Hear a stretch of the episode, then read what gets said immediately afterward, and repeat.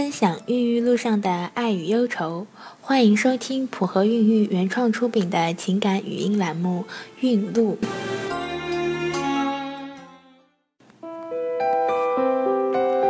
大家好，我是小何医生，给大家拜年了。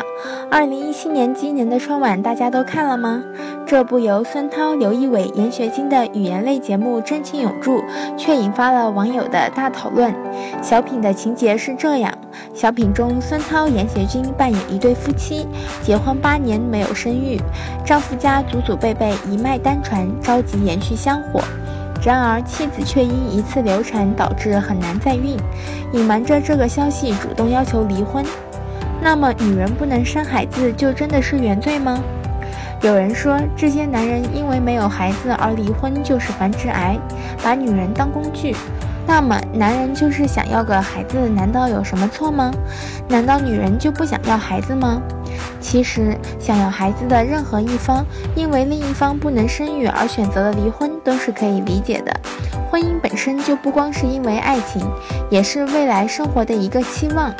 很多人的人生规划里就有孩子这一项，这并没有错。欣喜的是，何医生看了国家正在宣传试管婴儿，关于试管婴儿的那些误会，也许在不久的将来都会被普及。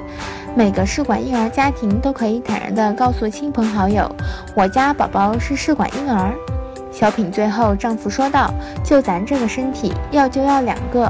虽然试管婴儿可以移植超过一枚胚胎进入子宫，但是生殖医生都不会建议你一次双胎的哦。”若移植两枚胚胎，约有百分之三十的多胎妊娠几率，严重危害母亲与孩子的安全。其中，仅双胎妊娠即可使晚期流产率增加二到十倍，胎儿生长发育受限率增加六倍，妊娠期高血压的发病率增加十二倍，早产率则增加五到十倍。对于试管婴儿来说，单胎活产才是咱们的最终目标。